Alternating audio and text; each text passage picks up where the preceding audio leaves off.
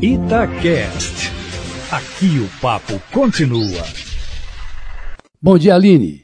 Bom dia, Eustáquio. Olha, foi um show de mentiras e injúrias o depoimento ontem do ex-funcionário da Yakos, empresa especializada em marketing digital, Hans Rive do Nascimento, ontem na CPI mista do Congresso Nacional, que apura o uso de disparos em massa pelo WhatsApp durante a última campanha eleitoral.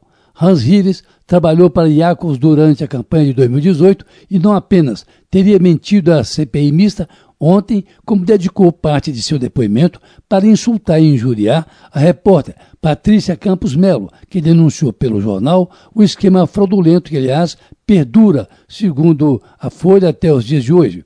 Em dezembro de 2018, a Folha de São Paulo, baseada em documentos da Justiça do Trabalho e em depoimento do próprio Hans, mostrou que uma rede de empresas, entre elas a Iacos, recorreu ao uso fraudulento de nomes de CPFs de idosos para registrar chips de celular e garantir o disparo de lotes de mensagens em benefício de políticos. Ao fazer um acordo na Justiça do Trabalho com a empresa que trabalhou, quando ele falou à Folha, o Hans estava em litígio com a empregadora.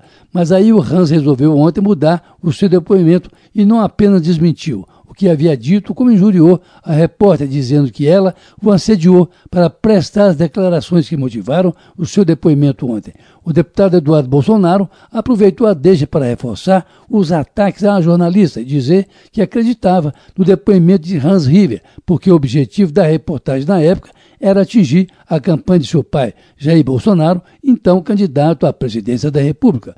A Folha voltou ontem e hoje a investigar a ação de Hans River na campanha de 2018 e não apenas diz que vai processar o ex-funcionário da Jacobs, entre outras coisas, porque ele teria mentido na CPI mista, o que é crime, com pena prevista de dois a quatro anos, como está afirmando que boa parte dessa usina de mentiras, segundo a Folha, continua funcionando nos dias de hoje, várias delas agora a serviço de empresas particulares em busca de clientes para os seus negócios.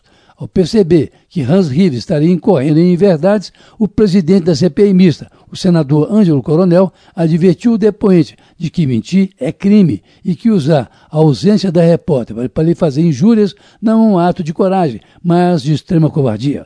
O jornal Folha de São Paulo saiu ontem mesmo em defesa de sua repórter, atestando a veracidade de suas reportagens e anunciando que vai continuar investigando o uso de fake news, lamentando que, abre aspas, o Congresso Nacional sirva de palco ao baixo nível e às insinuações ultrajantes do deputado Eduardo Bolsonaro, fecha aspas. Aliás, ainda no PSL de São Paulo, a Associação Brasileira de Jornalismo Investigativo também se solidarizou com a repórter da Folha e lamentou abre aspas, que um agente público, referindo-se ainda também ao deputado Eduardo Bolsonaro, use o seu canal de comunicação pessoal para atacar reportagens que o desagradam, fecha aspas.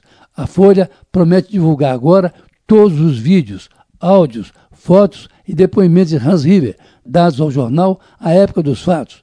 Um processo sobre o uso de fake news na campanha de 2018 está no Supremo Tribunal Federal, mas não anda, está ainda em alguma gaveta. Daí a instalação da CPI mista do Congresso para apurar o que houve na campanha presidencial que estaria ainda em parte em uso até hoje. Carlos Lindenberg, para a Rádio Itatiaia. Itacast. Aqui o papo continua.